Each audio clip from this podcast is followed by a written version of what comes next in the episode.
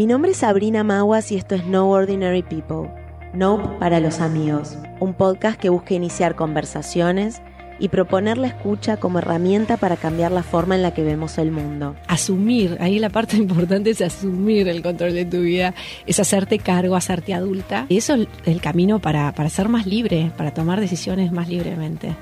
Sí, a mí lo que me pasa es que en las carreras eh, a mí me encanta cuando hay alguien que es mejor o que alguien que es fuerte porque saca como lo mejor de mí.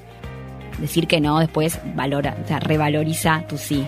Estoy inmensamente agradecida por esta quinta temporada y la posibilidad de seguir entrevistando a estas mentes brillantes y compartiendo sus experiencias con ustedes.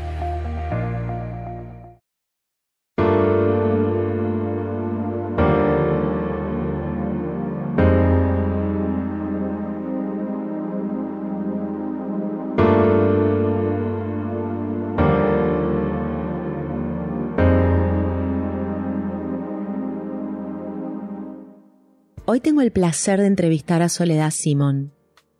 Sol es directora de Olalá hace más de seis años. Es autora de tres libros, Yo Respiro, Respirando Amor y Empezar de Nuevo.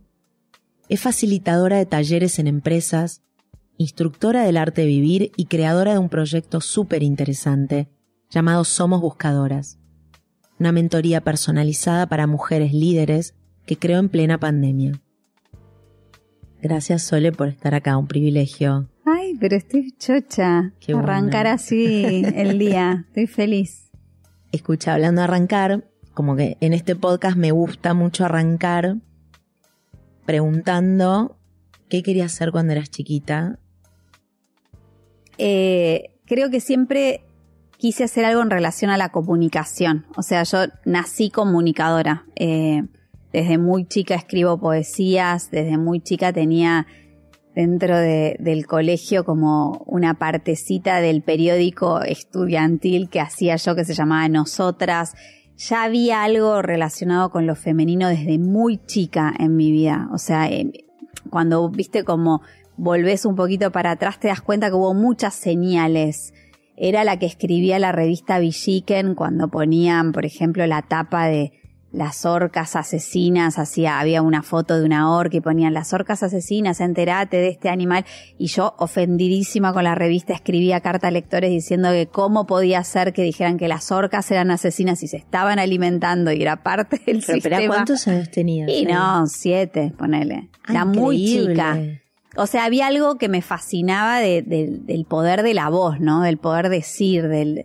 Pero de- venías como fogueada por algo. En tu familia había alguien periodista, comunicador, comunicadora. Sí, eh, mis dos papás ambos estudiaron letras, eh, entonces yo creo que hay algo de, las letras que estaba desde muy chiquita. Mis papás los dos eran muy lectores.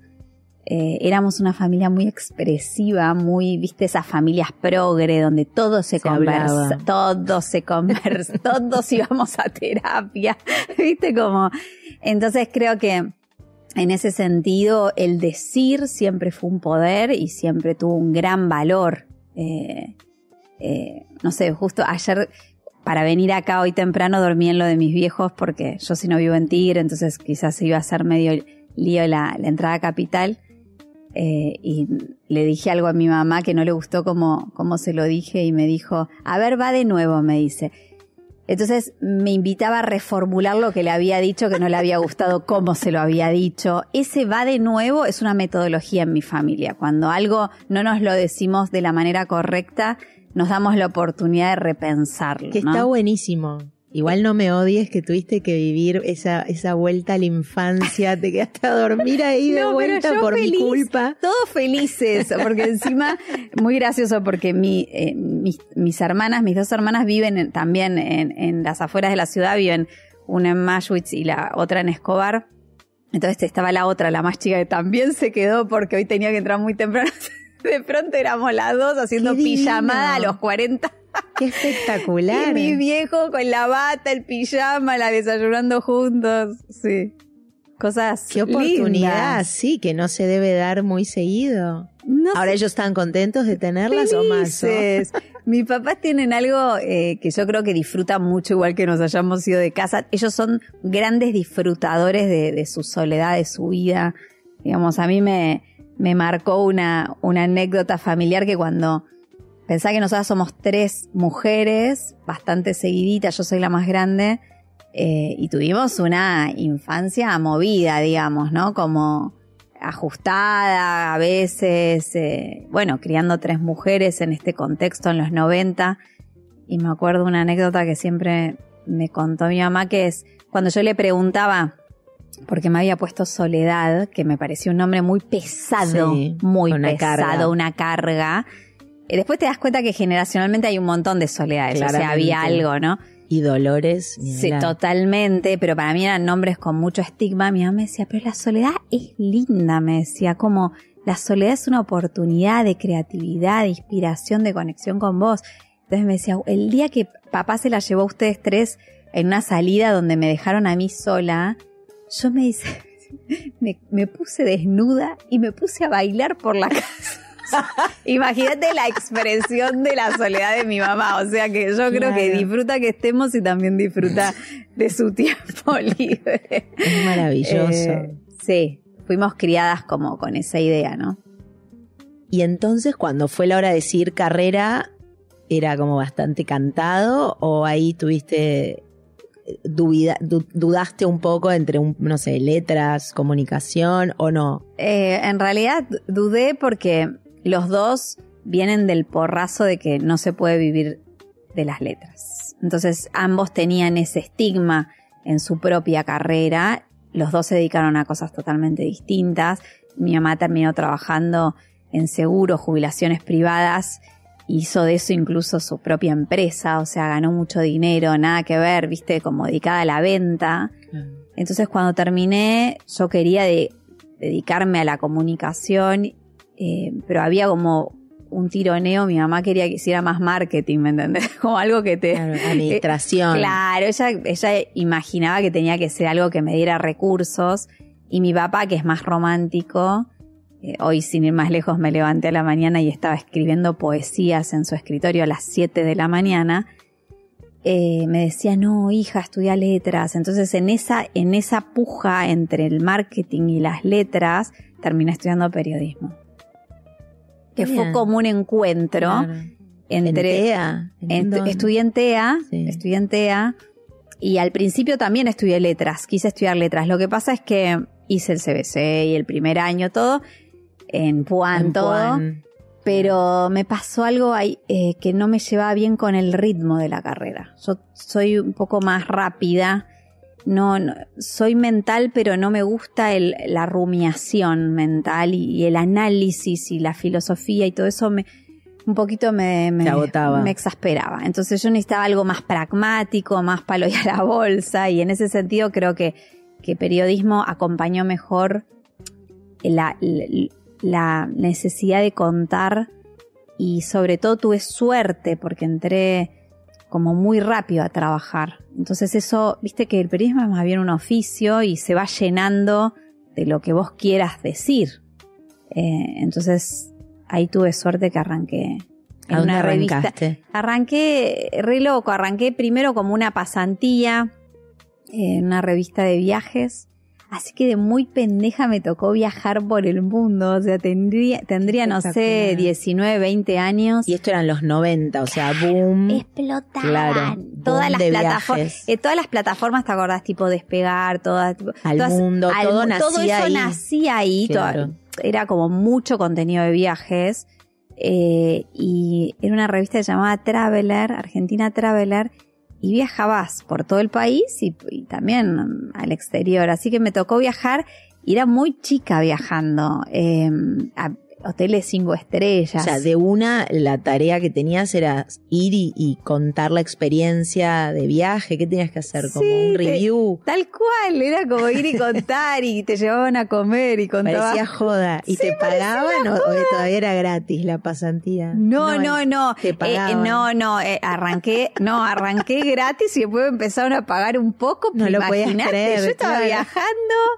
eh, o sea que fue muy increíble. Tu- Tuve como un buen Tuve mucha suerte Buen también. Sí, sí, mucha suerte. ¿Qué año era eso exacto? Y debe ser, sí, en el 2000, ponele, una cosa así, en el 2000, antes de la crisis. Y, y claro, antes del 2001. Sí, Yo estaba también en ámbito financiero en ese momento. Era, es que era el periodismo también muy estrella, ¿no? Me da la sensación, muy todavía eh, al que había que escuchar para la opinión justa, total. eh, ¿no? Los periodistas me parece que todavía tenían, Cambió todo. cambió. Cambió, eh, cambió no- la importancia del periodista, No. sino que cambió la importancia de las marcas periodísticas para mí. Totalmente. Se trasladó la voz al experto y no a la marca. Hay como una redefinición para mí de... Sí, que también me da la sensación que debe haber tenido mucho que ver con la digitalización de los medios. Sí, Creo que hasta ese momento el periodista se hacía y era como vos decís un oficio de, de redacción, de, de ir y venir, de estar buscando la rosca, la noticia, el inside information, qué sé yo, y salir con una primicia al día siguiente. Y de repente el tener que cubrir todo el tiempo el online, el online, el online, hizo una demanda, digamos, de, de profesionales que de repente todavía no tenían el expertise ese o no eran capaces por ahí de generar la calidad de, de- de- de- ¿no? de pieza de noticia que se venía teniendo antes. Y yo siento que eso eh, no, no es para hacer como, viste, ay, los años pasados fueron mejores. Sí, sí, sí. Pero sí, en ese sentido, creo que, que cambió mucho el, el contenido de lo que uno por ahí encuentra en, en la diaria de, de los diarios, vale en la redundancia. Bueno, y después del Traveler, Y después eh, tuve te querías como- quedar a vivir ahí, pero ¿qué, ¿cómo fue sí, el momento? pero de bueno, era como... eh, yo, yo estaba como en ese momento también como queriendo crecer y hacer cosas y tuve la oportunidad de entrar a... muy loco, entré a Canal 9 a hacer un talk show. Mirá. Era productora de talk show. eh, ¿Y en un programa que era Hablemos con Lía. ¿Te? Salgado. O sea que trabajé un año ahí. Trabajé un año pre justamente 2001, o sea, cuando, antes de que explotara todo, en ese, en ese último año. Eh, y fue increíble porque entonces trabajé, conocí lo que era la tele, ¿no? Como, y la tele cruda, Cruda. muy cruda. Y ahí producías el programa. Producí algo lindo que era, porque en la tele, no sé cómo será ahora, pero en ese momento había productora para cualquier cosa. Y en mi producción, la- mi área era el, la tribuna. O sea, yo tenía que Ah, llenar la tribuna. Entonces teníamos un montón de gente que, que moría por ir a la tribuna de Lía. Entonces, que creo que se le pagaba un poquitito. Creo que eran 10 pesos, imagínate. que eran 10 pesos. dólares. Sí, 10 pesos por, Claro. por, por día. Entonces yo me tenía que asegurar que la tribuna estuviera llena y que no siempre fueran las mismas personas, porque entonces, o sea, Sí. tenía que haber rotación, ¿no? Para que fuera creíble. Y eran importantísimos los de la tribuna, o sea, la gente historia que iba hace un montón, o sea, como que te da una lógica la tribuna. Entonces yo me encargaba de eso. eh, y después también colaboré en. Había un segmento que era muy lindo que tenía como. Eh, ap- aportaban a un comedor o algún hogar o alguna acción de servicio. Entonces tenía como si fuera un bloque de eso. Entonces yo produje un tiempo eso que era lindo. Yo ya salía a la calle con mi camarógrafo, todo. Qué lindo. Fue muy lindo. La tele es una locura. Igual, la tele es una locura. Y de tele quedó ahí en esa, te Sí, pasaste. porque medio me quemé, me parece. No, no me sentí que era mi vibración, ¿viste? Era como tantos al todos, me acuerdo que Al todos palo. corrían en los pasillos, no sabíamos bien por qué, pero como que Canal 9 tiene es como si fuera un gran pasillo, entonces todos era una corrida de un lado al otro, no sabíamos bien para qué corríamos, pero corríamos. ¿Y cómo es que haces el salto? No, y después me agarré el 2001, me acuerdo que nos quieren bajar los sueldos, imagínate, cobraba 500 pesos y pasé a cobrar 400, ponele. Y yo ahí sentí que no, que era como, era de verdad, me tenía que ir de ese lugar y, y me quedé eh, sin laburo un tiempo. Me quedé sin laburo un tiempo. ¿Vos ahí vivías con tus papás o ya te Vivía, ido? vivía con mis viejos todavía. No, era chica, o sea, arranqué muy joven, o sea, vivía con mis viejos. me acuerdo que nos fuimos a Necochea cuando explotó todo ahí en ese diciembre. Nos fuimos a Necochea, no sabíamos lo que iba a pasar con el país, vimos pasar a todos los presidentes y todo. Y yo dije, ok, voy a hacer un poco la plancha, me voy a acomodar. Yo tenía una punta en Atlántida y cuando volvimos, más bien marzo, una cosa así, eh, le escribí un contacto que tenía y me dijo que estaban buscando para un área muy específica de Atlántida que era hacer revistas para Cris Morena. Era el, el grupo que trabajaba, imagínate lo grande que era la industria de Cris Morena, que había un equipo dentro de Atlántida haciendo revistas para chicos. ¿Ese momento ella estaba con Juate conmigo? No, ¿O ya estaba no, Rebelde Way, ah, Floricienta, claro, Rincón de Luz. eran los- Eran todas esas revistas. Esas, ok. Eh, ya había pasado Y chiquititas. claro, Juate conmigo era cuando éramos chicas. Eran, nosotras. claro, exacto. Que debe haber tenido su revista también, no sé. Eh, así que entré a ese grupete y yo dije, uy, llegué a mi lugar en el, en el mundo porque yo no, no conocía lo que era el impacto de trabajar para niños. O sea, posta que te sentís parte de la posibilidad de hacer un mundo mejor. Porque decís, yo tengo acá esta revista, pensá que la revista Floricienta en un momento llegó a vender un millón de ejemplares. Increíble. O sea, yo no conocí ninguna revista que vende esa cantidad. Y entonces lo que vos ponías, que obviamente había contenido que era de la tira, pero después habría un contenido que era contenido de consumo infantil, digamos. Sí, sí, el impacto.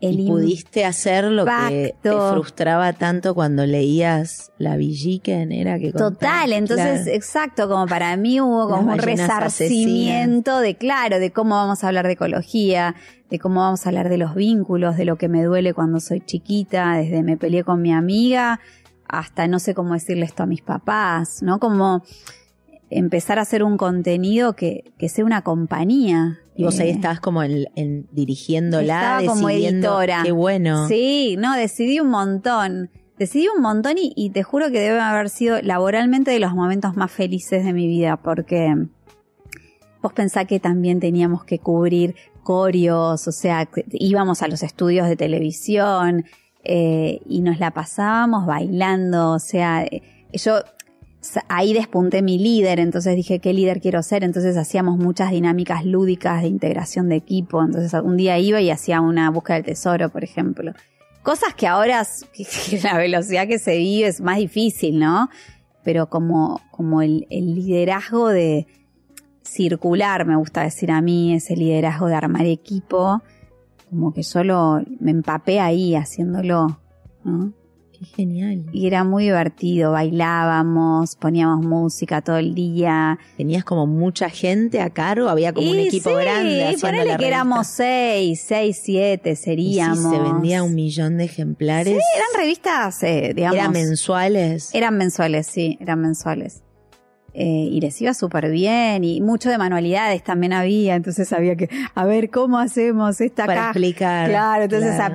a- la hacíamos nosotros para ver si se entendía y, y fue muy, muy lindo eso, como te- hacíamos encuentro con chicos también, entonces aprendíamos que también ahí un, un poco en- entendí lo que era el focus group, era como que los chicos venían a la redacción eh, y que les preguntamos qué te gusta, ¿no? ¿Qué te, te resuena de esto? Y, y o sea, ahí que tenías muy libertad creativa Mucha para hacer un poco lo que quisieras. Tuve mucha libertad en general, tuve mucha suerte también. Como, sí, la verdad que sí. Fue hermoso, me costó mucho dejar es, eh, Atlántida. ¿Y por qué Atlántida, dejaste? esa ¿Qué área de Atlántida. ahí? Fue como Y se porque me cumplió un ciclo. Sí, me ofrecieron un súper laburo en, en La Nación, que para mí ya implicaba como dar un salto en el periodismo. Claro. Y fue un área que fue, mira, fue un área que me, me costó, pero fue un área que después me, me, como que un poco parió a la directora, digamos, porque digamos, como que vos, hoy en el periodismo, como hablábamos, necesitamos como muchas facetas, no solamente saber contar una noticia o, y me fui a un área que se llamaba Custom Services, que era que, que hacías revistas pero para empresas. Entonces era un periodismo rarísimo, Claro. porque yo hacía la revista del Free Shop, la revista de, de los cines, eh, la revista American Express, ¿entendés? Como esas revistas. Y era, fue re interesante, porque entonces integrabas lo comercial, el marketing y, y la comunicación. Y eso hoy para mí son los pilares del periodismo hoy. Entonces, algo que antes a cualquier persona le hubiera rasgado las vestiduras, como cómo vas a escuchar al cliente, hoy es lo que hace que un medio sobreviva. Totalmente. ¿Viste? ¿Y cuánto tiempo estuviste ahí? No, debo haber estado dos años y después eh, me empezó a haber un rumor en, en, La Nación que sí iba a venir un producto femenino. Y yo toda la vida, cuando vos me preguntás qué querés, de qué querías trabajar, yo siempre uh, decía quiero trabajar en Cosmopolitan. Yo quería trabajar en revistas femeninas. A mí me daba como... Yo era la típica que veía Sex and the City, ¿me entendés? Entonces eso era como una aspiración. Total. Eh, y se empezó a correr la bola de que se estaba armando un producto, la Nación no tenía, la Nación tenía ya su cartera de revistas, pero no tenía ningún producto para la mujer. Eh, para la mujer en esa así. época que había él. Estaba, bueno, un montón. Había. No quedó ninguna, no pero un montón. ninguna. O sea, estaba la revista Sofía, Sofía. que era tan linda. Estaba él, estaba eh, Vanidades. Era, estaba para ti. Para ti, obviamente, estaba Cosmopolitan, estaban todas. No, no, no, estaban todas. Tremendo, parece hace un Eh, siglo. Tendencia, había otra revista Sí, llamada, sí. o sea, estaban todas. Eh, entonces en ese momento se empezó a armar un equipito, me llamó quien en ese momento era como el director de todo revistas para decirme que habían pensado en mí, que si quería como armar un- como un grupito, éramos tres, cuatro, que éramos craneando lo que llamábamos el producto femenino, ni siquiera No tenía, tenía nombre, nombre. le decíamos, viste, la edición cero, como que... Y yo le dije que sí, imagínate, en ese momento era mi sueño real, ¿eh? Me estaba pasando algo que no lo podía creer. Y mandé, mandé a un grupo de amigas como un mail con preguntas de qué les gustaría leer en una revista un femenina. Sí, sí, sí, yo, yo soy muy siempre de... A mí es como que no, hay, no existe crear sin escuchar, ¿no? Entonces, el- empecé a, a sacar información y empecé a decir, bueno, va por acá, eh, vi quiénes eran las referentes de ese momento eh, para escribir sobre, sobre la mujer. Y, bueno, nada, y empezamos ahí eh, con Feli Rossi, que, que fue la primera directora de, de Olala. Un grupo mínimo, éramos cuatro literal, armando la edición. Por suerte ahí sí tuvimos focus group. La empresa invirtió mucho en probar el producto, o sea, eh, Sí, porque también esas revistas que decimos que había tenían un foco muy grande en la moda, ¿no? Era como esa cosa medio clásica. Y creo que, que lo que Olala vino desde, desde el vamos a proponer era ya una mujer parada en otro lugar, con otros intereses, total. ¿no? Es como ese, yo me acuerdo, justo estábamos acordándonos antes de empezar a grabar, que nos conocimos en ese momento Total. que debía ser como 2000, bueno, ahí usted, vos lo que contás antes, pero yo cuando te conociera creo que 2009, 2010, y esto era algo como muy joven aún, y la sensación era esa de, de- de la revista moderna, de la mujer moderna, del- de que nos Mm. representase Completamente. en el hoy, en el hoy de ese momento. Y hoy. Bueno, en ese momento no eras la directora, hoy ya hace casi siete años que sí. Sí. ¿Cómo sentís ese recorrido? Además, en el medio, las otras revistas fueron desapareciendo. Tristísimo. Fue difícil ver eso. La industria cómo cambiaba, ¿viste? Y nosotros sobreviviendo, digamos, a fuerza de, de una como transformación muy profunda, ¿no? Porque esto significa a veces como cambiar cosas arraigadas que tenemos de metodologías, de, también de creencias, de cómo creemos que se hace el periodismo, cómo, cómo comunicamos. Eh, sí, cambió mucho todo. Eh, Olala lo que hizo, yo creo que para sobrevivir fue como, primero, se- mantenerse escuchando.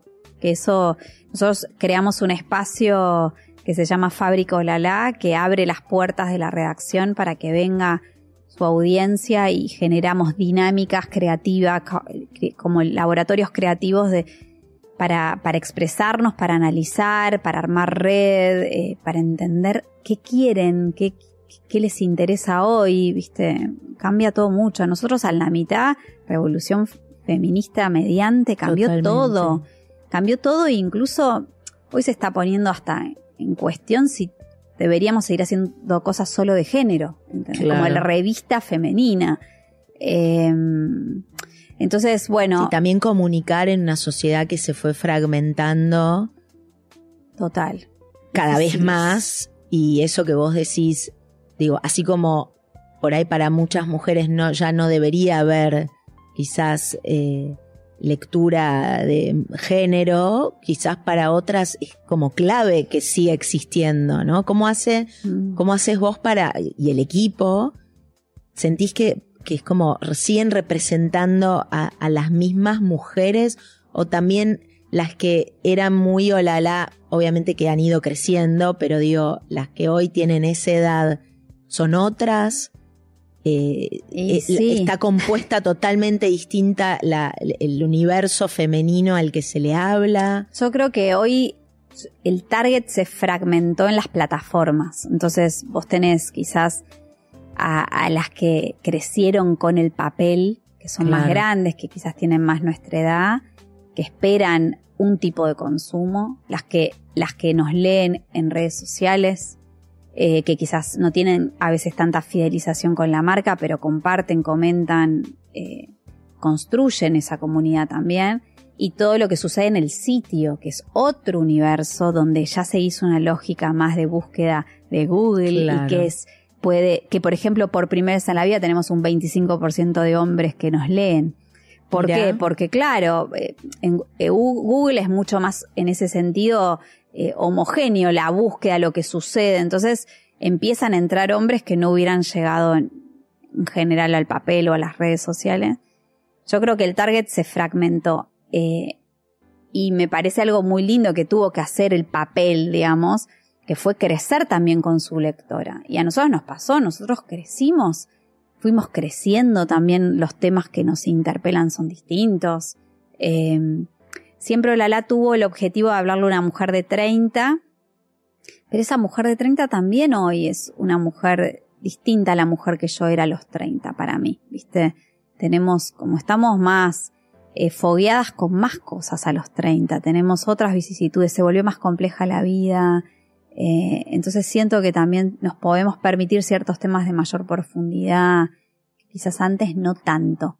Sí, Olala salió, a diferencia de los productos que había en el mercado, primero se quiso cortar totalmente de lo que se venía haciendo en relación a la sexualidad, que era tipo cómo ser cinco Sí, claves para ser buena en la cama, cual. ¿me entendés? Como Para hacerlo disfrutar. Sí, convertirte en una geisha, ¿me entendés? Que eran las, las, las, Sí, notas eran que tips. leíamos, que totalmente, leíamos. Totalmente. Eh, y o una para ti, que era una para ti que le hablaba a la nieta y a la abuela al mismo tiempo, y entonces perdía asertividad. sí, era demasiado abarcativo. Exacto.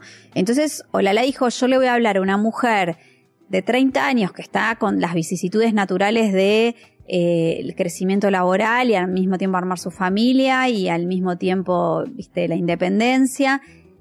Y a su vez, desde un lugar par, digamos, también de, del hombre, ¿no? Como que nosotros abordamos la, la dinámica vincular, que, nos, que, que no era tipo el hombre, conquistalo, o el hombre, eh, no me lo banco más, ¿viste? Porque teníamos las Sí, dos sí. versiones también, como, un, como una mirada muy crítica hacia el hombre. Entonces el hombre como un par, como un compañero en el camino, eh, también fue un cambio de paradigma eh, de lo que había en ese momento, ¿viste? Sí, y yo lo que recuerdo también es como, y creo que ese es probablemente como el mayor mérito quizás de, la revista y que la ha hecho subsistir cuando ya ninguna y que ha sido siempre también un producto importante, ¿no? De las publicaciones. Eh, o vende bien y o, históricamente ha sido así. Es como que el desafío este de ir captando los cambios lo fueron logrando plasmar. Porque, y, y tiene seguramente mucho que ver con que, bueno, la gente que estaba en la cabeza, como vos, este, tenía este principio de decir, a ver, escuchemos qué está pasando, ¿viste? No alienarse, que por ahí es un poco la sensación que da siempre la gente que dirige las revistas, que están como en un delirio de, de- un universo que no es la calle, que no tiene nada que ver con lo que se dicen y se piensan y se viven y los costos que se manejan. Entonces, esta cosa de que sea tan mundana, ¿no? Tan como concreto, real, sé de que me están hablando, me pasa esto, eh, me da la sensación que es como el gran mérito que han tenido a lo largo de todos estos años. Sí, es que así también se construye el contenido, como... Sí, el emprendedurismo, ponele, las mujeres que empezaron a emprender, yo vi que hay ahora toda una sección Makers, en la sí. web, Makers, eh, que es gratuito eso, ¿cómo Sí. funciona? Sí, en, un momento nos dimos cuenta que había, había que poner a disposición más herramientas, teníamos mucha información. Nosotros venimos haciendo notas sobre emprendedoras hace un montón, pero muchas que compartían como lo difícil, hablamos Sí, incluso de esto antes de arrancar, lo difícil de sostener un emprendimiento en Argentina y, y a veces la resiliencia que había que tener, pero también la formación, las- la, la- la capacitación que te permitiera atravesar ciertas, Todo. ciertas limitaciones naturales que tenemos eh, para, para arrancar cualquier cosa, ¿no? Y entonces dijimos, bueno, ¿qué pasaría si armamos una escuela de emprendedoras dando, eh, eh, nada, las, la- la- como distintas clases de lo que sentíamos que eran los pilares, que tenía que ver con, lo, con las, las finanzas, por supuesto, con pensar bien el producto, con el marketing, con la comunicación, eh, y poníamos eso a disposición y fue un éxito. Makers, eh, la verdad que, que fue como un momento donde Olala dio un salto y dijo, no solamente te comunico y te entretengo, sino que también te puedo Aportar ap- valor. aportar valor totalmente. Eh, y, se- y convertirnos en una escuela, y era como un montón, y, agarramos, pe- pero posta, agarramos el auditorio de la redacción y lo llenábamos de sillitas y armamos un aula y venían profesoras, las mejores, ahora todavía no volvimos a hacerlo de manera presencial, pero armábamos el aula con pizarrón, con todo, con y, y teníamos 100 mujeres por clase para, para trabajar sobre el emprendimiento, lo hacíamos bien taller. Eh, Ahora yo creo que, que claramente eso también, ahí hay como, ¿no? Una mano tuya, porque uno puede decir, bueno, hago la revista, o sea, la, la tarea se termina ahí, pero hacer que vengan las personas, como ese, ese plus, ese, ¿no? Esta cosa extra.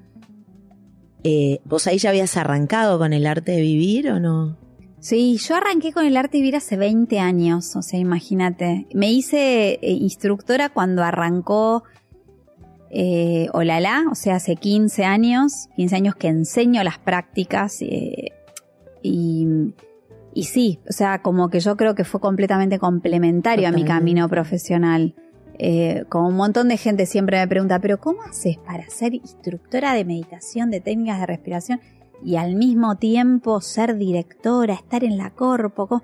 Y para mí yo digo, yo no me imagino cómo sería si no. Claro. O sea, yo creo que me volvería loca.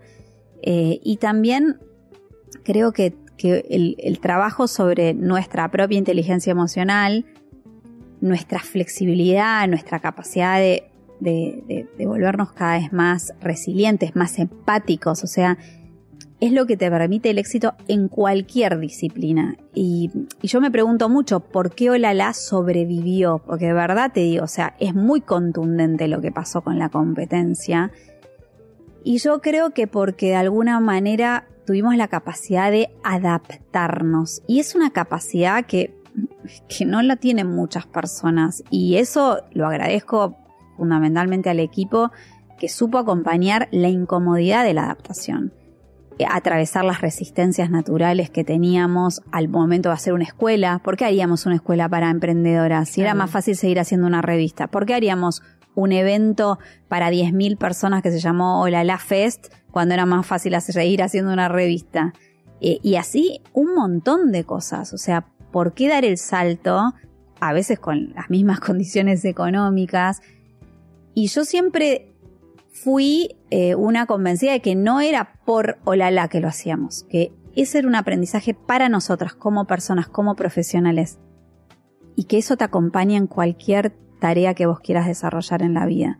Superar una, eh, una separación, eh, amorosa o buscar un nuevo trabajo o atravesar una mudanza? O sea, ¿qué capacidades tenés al momento del cambio? Sí, es que claramente es como vos decís, no tu, tu labor como instructora o tu dedicación y tu verdadera creencia en un estilo de vida que, que, que necesita la pausa, el respirar, el meditar, el meterse para adentro, es el que te permite después salir y decir, ok, soy esto, ofrezco esto, quiero mejorar. Total. Y cómo seguramente todo eso lo fuiste medio que generando en tu entorno de laburo, porque me imagino que no todas frecuentaban el arte de vivir ni se habían vuelto instructoras de la gente de la redacción, pero de alguna manera lograste como generar ese, ese espacio en el, en el equipo de Mm. trabajo.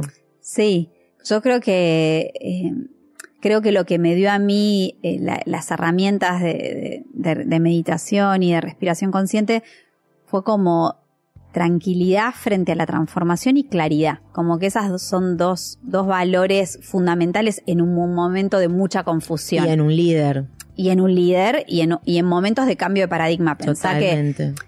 eh, viste, cambió mucho. O sea, recién hablábamos antes de, de empezar a grabar esto de los bots. De repente antes resolvías las cosas de una manera, de repente hoy estás en un chat que no. O sea, vos pensás que eso estamos. Eso tuvimos que atravesar nosotros. Es, es para la mente, es un nivel de desgaste, esa sobreadaptación. Y yo creo que sirve mucho tener herramientas donde hacer pie, donde volver a vos, donde reconectar, donde escucharte. Sirve un montón.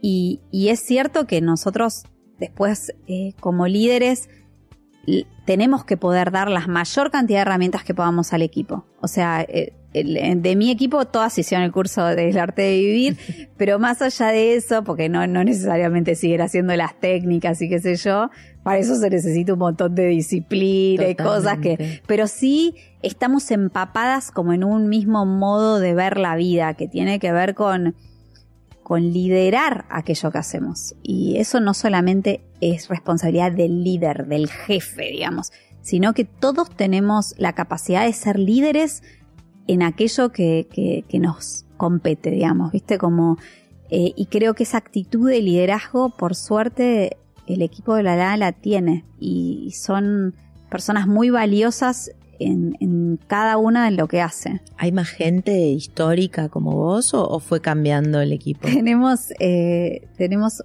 a Euge que arrancó como colaboradora y ahora está como editora y que arrancó conmigo. eh, y no, después yo soy la, con, con Euge la única veterana, veterana que tiene 15 años. Pero sí, ya hay gente de 10 años en el equipo. Sí, sí, sí. Sí, sí. Que también es un arte, es como un matrimonio, ¿me entendés? hablar. Como Y que- son todas mujeres además. Sí, hay dos hombres, hay dos hombres, está el, el- el editor de video que, que también corrige la revista eh, y el editor de, de fotografía. Son- hay dos hombres, pero eh, la mayoría somos mujeres. Y a mí me encantó eso, viste, cuando yo venía como bien de la, de la cultura de la revista femenina que todo el mundo te decía, es un día de víboras, Sí. Viste como eh, es re conflictivo y yo todo lo contrario, o sea, para mí trabajar entre mujeres es de las cosas más hermosas, sanadoras, contenedoras, eh, creativas, impulsadoras que me pasaron en la vida, o sea, las mujeres en red somos imbatibles. Eh, yo creo que nos tenemos que hacer mejor marketing. Eh, porque es así. Bueno, en varios temas. En varios temas, pero, pero viste, todavía hay mucho. Uh, trabajás entre, con mujeres, todavía te pasa. Sí, sobre todo porque hay muchas mujeres que todavía sostienen ese mismo discurso Sí, que, que no está bueno. total. No, no, y nosotros to- to- totalmente tenemos todavía un montón para mejorar, sobre todo en los liderazgos, que siendo, siento que es donde podemos dejar huella en un cambio paradigmático, o sea, poder armar equipos más eh, equitativos, equipos donde vos puedas realmente darle valor, el valor que cada uno tiene. Es un arte, es un arte, es un laburazo y hay que trabajar en eso, hay que ser mejores como líderes. O sea, yo, yo eh, creo que es de lo que todavía sigo aprendiendo. Es, es una zona que no, ni en pedo me hago la canchera, ¿eh? Como que digo, uh, como, hay que ir con mucha delicadeza. Cada persona es, de verdad, es, es un templo. Cada persona es una almita que va ahí con sus heridas, viste, con sus, sus traumas en la infancia, todo. O sea, eso es una oficina, ¿eh? No es que son solo profesionales. Sin duda, y además vos con, con ese background que tenés como las estás viendo, porque por ahí un líder que no tiene como esas herramientas para, para entender que son almitas, que son personas que vienen con su propia historia, con sus heridas. Y creo que esta, son los nuevos líderes. A, los nuevos líderes se les pide eso, ¿no? Como, y tienen que tener esa, esa sensibilidad y esa capacidad de ponerse en el pie del otro, en los zapatos del otro, entender que cada uno aporta desde un lugar, que tal vez una persona para una función genial, aunque no sea el candidato como, ¿no? más evidente o más teóricamente ideal para eso, en el fondo la sensibilidad de esa determinada persona es la que le va a aportar valor a una tarea. Eh, pero bueno, sobre eso hay como que seguir recorriendo un montón, pero está bueno y creo que, que cierra un poco el círculo de lo que vos decías. No sé muy bien cómo sobrevivimos, yo creo que eso tiene mucho que ver. Obviamente es la capacidad de adaptarse a los cambios en la sociedad, pero sin duda habla de ustedes como equipo de trabajo que lo lleva adelante y es la capacidad de ustedes como equipo de trabajo también de no bancar todos esos eh, sub y bajas emocionales que también los cambios en la vida misma han, han, ido afectando a los que componían la revista, ponele Total. a entender, ya no le hablo, digo lo mismo que antes, pero ya no, no interesa cómo hago para cambiar mi discurso o que mi discurso lo lean desde el lugar que, que yo lo estoy pensando. Es súper interesante. Un poco pensando en eso, se me ocurre, y, y la, los libros, ¿no? Los primeros libros, el primer libro tiene que ver con más el tema del arte de vivir Sí. y la respiración. ¿Cómo Sí. es que vos decís, bueno, no, me, me sobra tiempo y, arranco el, No, escribir un libro? El primer libro fue muy mágico, la verdad. Tiene como toda una historia medio de, de milagro que, que fue que mm, yo la verdad que no se me había ocurrido en la vida escribir un libro. Estábamos arrancando con, con Olala, o sea, te estoy hablando del primer libro, ya tiene, eh, sí, casi 15 años. Eh, y me pasó que viajé a Berlín a, festejar los 30 años del arte de vivir, eh, que era, era un evento masivo, gigante en un estadio, qué sé yo. Eh, y, en esa, en esa semana, eh, Ravi que es el fundador del arte de vivir, daba algunas conferencias y cosas. Y yo me colé en una conferencia que era para líderes.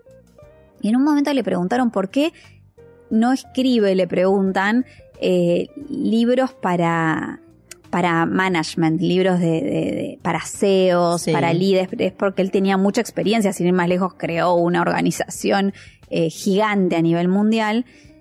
Y él dijo, yo no escribo libros, dijo, porque en realidad todos sus libros son eh, desgrabados de conferencias, él no se siente a escribir un libro, ¿viste? Le dijo, yo no escribo libros, sino que yo hago libros vivientes. Hablando de las personas que, que hacían sus prácticas, ¿no? Sí. Y entonces yo dije, como que lo tomé como un llamado. Dije, ah, me encantaría escribir un libro. Y dije eso y vuelvo del viaje y a las dos semanas me escribe, literal como te lo estoy contando, Silvia Itkin de Ediciones B en ese momento, mi editora, para decirme, estoy buscando alguien que escriba un libro y me pasaron tu dato sobre el arte de vivir, qué sé yo. Entonces yo le digo, bueno, bueno mira, la verdad es que eh, si querés nos juntamos. Yo le digo, mira, yo no tengo ninguna historia, tipo que dejé las drogas, Claro. estuve al borde de la muerte, no sé qué. Nada dramático. No, nada, nada dramático. Le digo, la verdad que mi historia es bastante sencillita, me dejó un novio. Medio- Medio lo que le pasa a medio todas. pedorra la historia. Era, me dejó un novio y tipo me dijeron, mi mamá había tomado el curso justo dos meses antes que yo y me dijo, hay un curso de respiración, quizás te, te hace bien porque me veía tirada en la cama llorando. Y entonces le, le dije, mira, si querés te puedo contar esto, pero no, no hay mucho más. Me dice, me encanta cómo me lo contás y no sé qué, bueno. Y entonces yo le digo, ¿y pero, ¿y el libro de qué va a ser? Me dice, no, yo ya tengo el título. ¿Qué? Le digo, "Te- o sea, pensá que era la primera vez que yo me juntaba con Claro. quien iba a ser mi editora. Increíble. Y ella me dijo, yo ya tengo el título. Y le digo, ¿cómo se va a llamar? Yo respiro. Yo respiro, tipo, no sabía ni nada, ni de qué se iba a tratar el libro. Me dice, sí, porque el otro día vi dos chicas hablando en el subte y una le decía a la otra, te ves mejor, estás, te veo más rozagante, estás más contenta, ¿qué pasó? Y la chica le respondió, yo respiro. Y eso me pareció que era el título del libro. Y yo digo, bueno, yo no le voy a decir que no a nada, porque la recién la conocí. me acuerdo que ella se fue, yo me quedé saltando literal en la calle, no lo podía creer, tenía un nivel de alegría y ella me llama al día siguiente, me manda el contrato y me dice, mira, el único tema es que quiero que salga para diciembre, para la, ¿Y cuándo era para eso? la Navidad. Y era a finales de octubre. Entonces tenía yo, como si yo te dijera, un mes para escribir el libro. Yo dije, es imposible. O sea, le digo, es imposible escribir el libro en tan poco tiempo. Me dijo, mirá, es lo que tengo, tiene que salir Pero para la ella te Navidad. dijo ponerle es un libro de tantas páginas. No, nada, nada. Me la dijo un libro, sí, me dijo más o menos, me acuerdo, sí, me dijo ponerle que el libro tenía que tener, ahora no me acuerdo exacto, pero no sé, 300 mil, 300 mil palabras, Ah. no, caracteres, no me acuerdo exacto cómo era. Yo en ese momento hice el cálculo Sí. Y me acuerdo que en un taller literario me habían dicho que tenía que escribir, escribir 3.000 eh, caracteres por día para, para escribir y entrenar el músculo. Y yo me acuerdo que tenía que escribir 30.000 por día, el cálculo que tenía que hacer para llegar. Claro, imposible, porque aparte trabajabas Trabajaba y respirabas. y respiraba. Me Claro. levantaba a las 5 de la mañana y escribía, escribía, escribía, escribía, escribía, escribía, escribía, escribía, escribía catárticamente, de una manera muy mágica como nunca me pasó en la vida.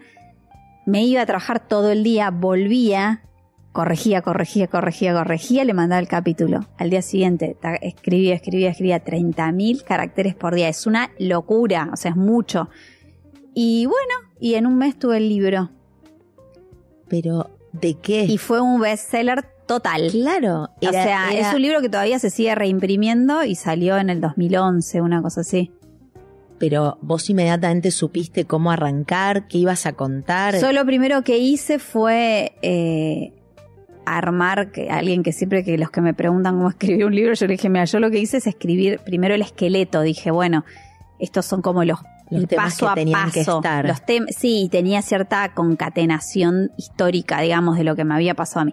Y tiene que ver con mi despertar espiritual, como el momento donde yo llego completamente con el corazón roto porque me deja, eh, me deja mi novio a mis 24 años. O sea, era una beba, pero yo pensé que era el fin del mundo. Pero era tu novio de, de toda la vida. era mi novio, no, de ese momento. Pero yo pensé que no sé que me iba a casar. Claro. Entonces estaba con el corazón roto y se llamaba Juan. Y entonces eh, siempre le agradezco a Juan porque es el que me, que me permitió entrar en, en mi camino espiritual. Eh, y bueno, y ahí hice este primer curso y a partir de este primer curso de respiración y qué sé yo, empiezo a ver la vida de otra manera. Y ahí arranca el libro y, em- son virtudes que fui adquiriendo a lo largo de ese proceso. Pero es muy, es un libro que tiene muchos años, entonces cono- cu- cuento que cuando conocí a mi marido en el arte de vivir, que después también me separé, escribí el libro de cuando me separé. O sea, que tiene todo. Es como una historia de los romances. Porque, pero respirando amor vino después de yo respiro. sí. Recién después vino el otro, el de la separación. Claro, empezar de nuevo. Mucho después vino. Y respirando amor tenía que Pues ver. tuve 12 años en pareja, o sea que fue bastante después. Pero respirando amor tuvo que ver con Era este más lo vincular, sí, sí, era, lo, era como el- la dificultad de machear con un otro y de, de- de- de cómo, de cómo armonizar las diferencias. Es un libro más que tiene que ver con, con la importancia de tener a los otros, no solamente la pareja, ¿no? Para, para avanzar en el camino. Y vino por el éxito de Sí. Yo Respiro. Lo escribí o sea, tu al editora no lo año. podía creer que Lo- vos habías no, era un- cumplido con era- la tarea. Era un éxito total. Era un éxito total. Que como suele pasar en general, el segundo no es tan exitoso. El primero sigue siendo increíble la repercusión. ¿Y Eh, en tu casa qué pensaban de que no vos sabían escribías? nada.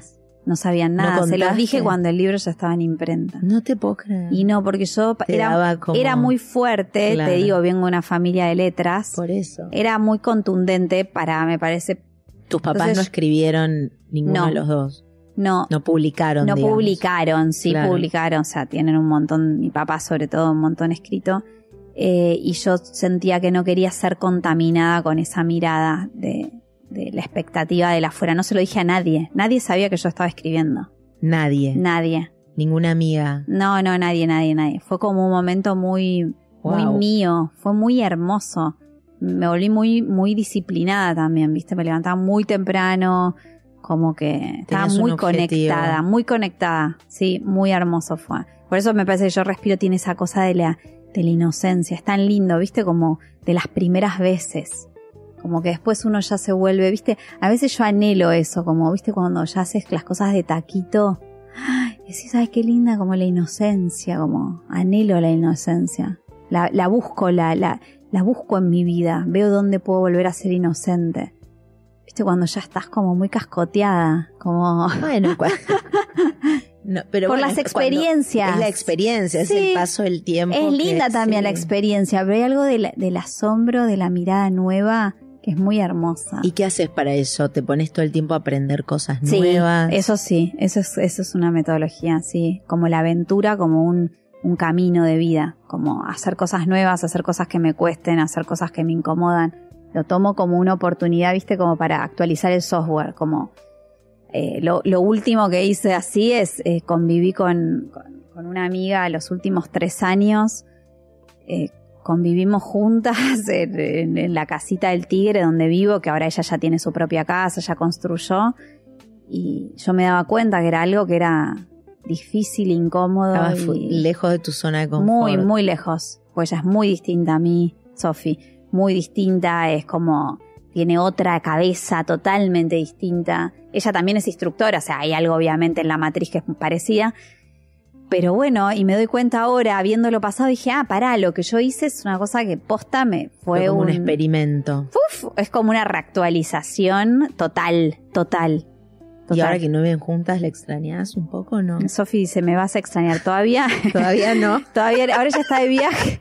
Todavía, todavía no le extraño.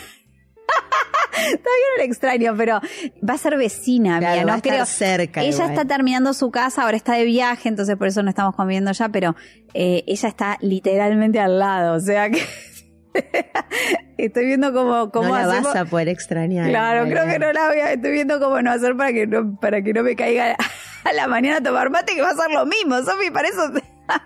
Qué fuerte. Y Ay, vivieron esos tres años porque te agarró la pandemia. Sí, porque fue una cosa de esas cosas también medio locas que compramos una casa con Sofi en plan eh, PAMI. O sea, dijimos, cuando seamos grandes vamos a jugar al buraco. Eh, compramos como en un complejo donde éramos varios amigos comprando lotes, construyendo y qué sé yo, pero siempre en ese plan. Era una, era alejado de la ciudad. Yo trabajaba todos los días en capital, o sea, imposible vivir ahí. Eh, y compramos tres meses antes compramos la casa. O sea que La entonces casa estaba hecha. la casa estaba hecha y era una casa bastante precaria, más rusticona. Y era realmente, quizás nos íbamos a pasar al fin de semana o dijimos, pasemos el verano. Compramos entre las dos, cada una tenía su cuarto. Y la idea era, bueno, cuando en enero la pasás vos acá y yo paso febrero, como con esa onda, claro. Y bueno, la terminamos de pagar a la casa y entonces marzo cae la pandemia y yo quedé en esa casa porque yo venía del, del verano y Sofi vivía en Chile. Entonces Sofi tipo se volvió a, Chile, a su país y entonces dije, bueno, ¿yo qué hago acá? Y empezó la pandemia y empezó a hacer frío y yo tenía solo la ropa de verano, no me podía volver a, mi casa, a mi departamento. Y en un momento, cuando vi que, que había una movida, que esto se extendía, yo dije, yo no puedo seguir pagando un departamento con amenities, pagar una fortuna, piso 25 en Núñez, ser una locura mi departamento, no puedo seguir pagando est- esto en este contexto donde se nota que hay una desaceleración. Sí. y yo tampoco estaba tan productiva, todos los talleres y cosas extras que yo hacía yo no las quería hacer más, estaba agotada, era como que me bajó la palma, creo que nos bajó un poco a todos. Y entonces ahí dije, bueno, me mudo al Tigre, cerré el depto en plena pandemia, era mayo, cerré el depto con una traffic que me dieron una mano, hice una mudanza como pude con cinco viajes Claro. más o menos. Y bueno, nada, y me instalé ahí. Y bueno, en un momento Sofía dijo, bueno, yo vuelvo a Buenos Aires y me instalo también en la casita de la selva. Y ahí nos tocó convivir. Y fue hermoso, fue de las experiencias más lindas que debo haber vivido. Como aprendizaje, como eso, como una, una oportunidad para seguir trabajando la flexibilidad, la empatía, la, también la compasión, ¿no? El, encuentro con un otro que no necesariamente tiene que ser la pareja, es, es, una, es un, un trabajo re lindo. Eh, de bajarte del pony, de ver las cosas desde otros zapatos, desde de, de, de destruir tus propias creencias para abrazar nuevas también, integrar.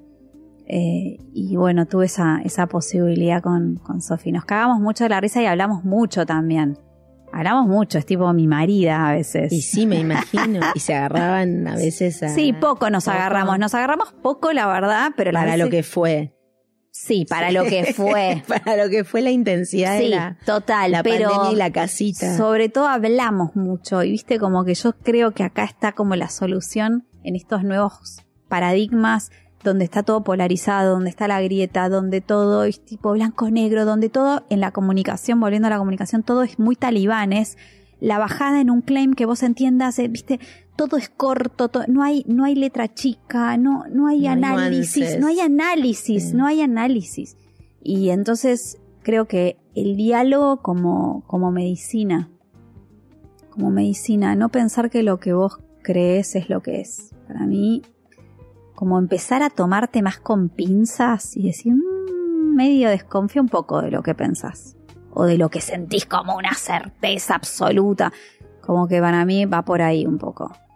¿No crees también que eh, todo a raíz de, de, ese, como dijiste, sé, un renacer espiritual o no sé cómo lo dijiste vos antes, pero desde que arrancaste todo este proceso, eh, en el fondo también hay como un deseo y, un ponerse muy primero de decir, bueno, si yo no estoy, que es como el cliché de, bueno, si uno no está bien, difícilmente puede estar bien para los demás, ¿no? Como de derribar también esos conceptos que por ahí son viejos de, ay, bueno, no sé, del egoísmo cuando uno piensa que está haciendo algo para uno, ¿no? De parar y respirar las veces que sean necesarias, porque en el fondo te estás como cultivando para todo esto que estás diciendo vos, de poder entender mejor al otro, ser más tolerante, aprender del otro, ser curioso, más flexible.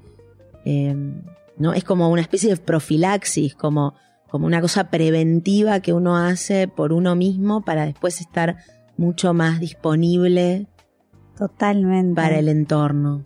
Es que sí, es que, es que me parece que es eh, egoísta es no hacer nada por vos mismo, siento yo, porque si no sos esa mamá que llega de mal humor a su casa o ese jefe que, que no puede mirar el conflicto con una nueva perspectiva o viste o sos esa amiga que solamente habla y no puede escuchar eh, o sea necesitamos desacelerar para conectar eh, y eso me parece que es el, el gran desafío y cada uno encuentra sus herramientas, ¿viste? Eh, para ver cómo, cómo empieza a sintonizar consigo mismo. Es como, eso, ese es el gran desafío. Es muy complejo escucharte. Vos fíjate la cantidad de ruido que nos rodea.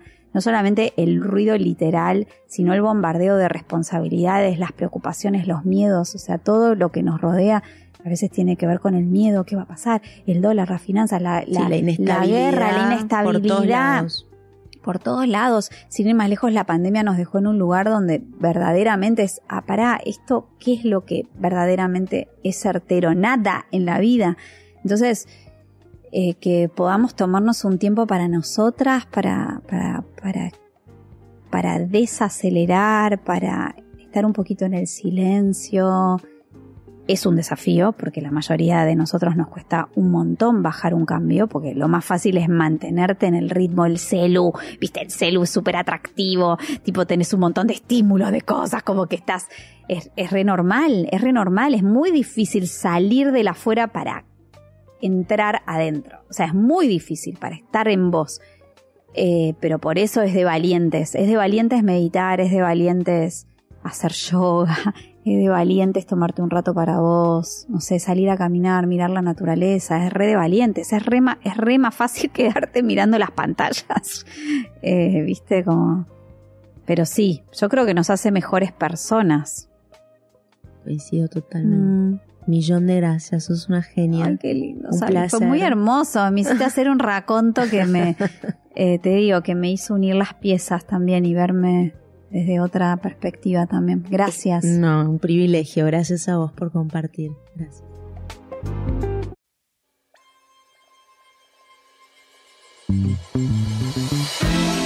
Si te gustó el episodio de hoy, por favor suscríbete en Apple Podcast o Spotify o en donde sea que escuches tus podcasts.